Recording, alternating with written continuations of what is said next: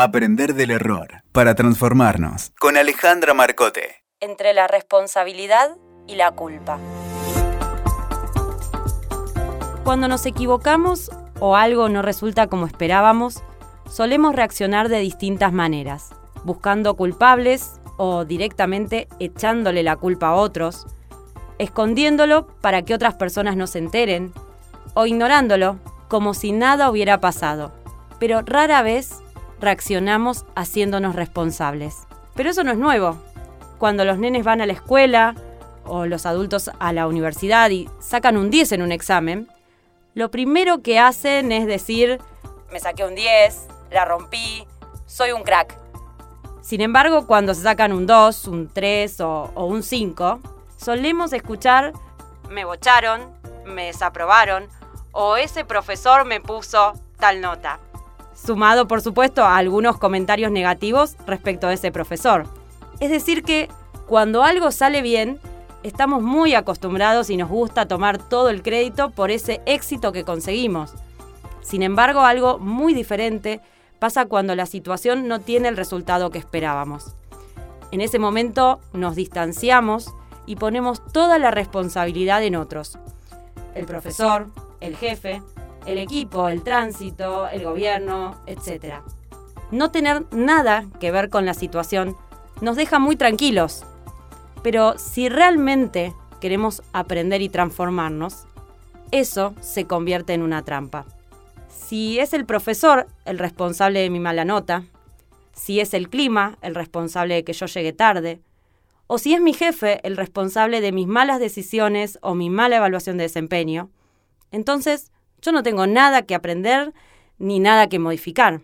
Estar fuera del problema implica también estar fuera de la solución.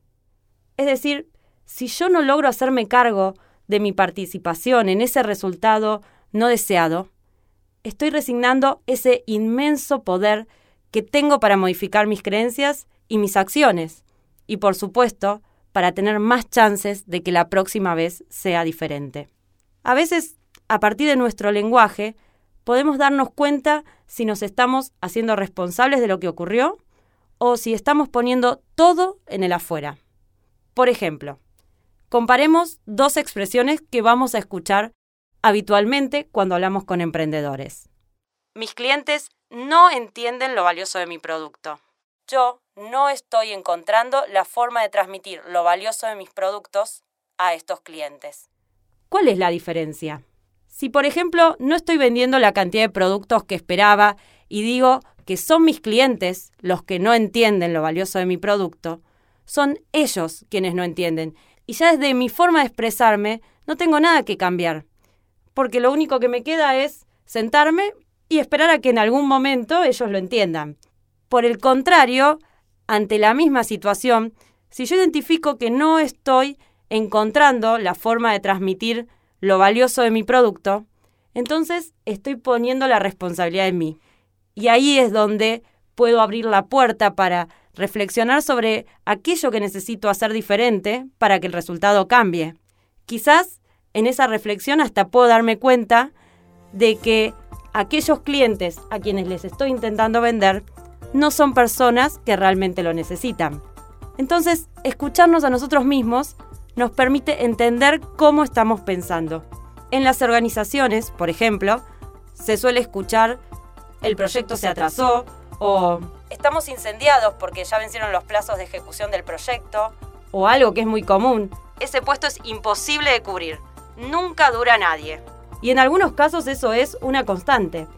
Tal vez sea el momento de preguntarse, ¿qué tuve que ver yo en esta situación? ¿Qué tuvimos que ver nosotros como organización en esta situación? Si siempre estamos incendiados porque los proyectos se atrasan, ¿será que no pudimos prever los tiempos de ejecución del proyecto de una forma adecuada? ¿Será que para lograr venderlo hicimos una previsión de recursos menor a la necesaria? O bien si se escucha que en ese puesto de trabajo nunca dura nadie. ¿Será que no logramos elegir el perfil adecuado? O tal vez habrá que repensar de ese puesto cómo son las expectativas y los recursos que se le brindan para que cumpla adecuadamente su tarea. Cuando pienses entonces que no estás obteniendo los resultados esperados, te invito a escucharte más atentamente.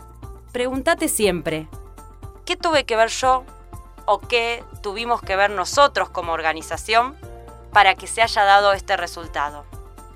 Seguro vas a descubrir algún punto para continuar trabajando y aprender de tus errores para seguir creciendo.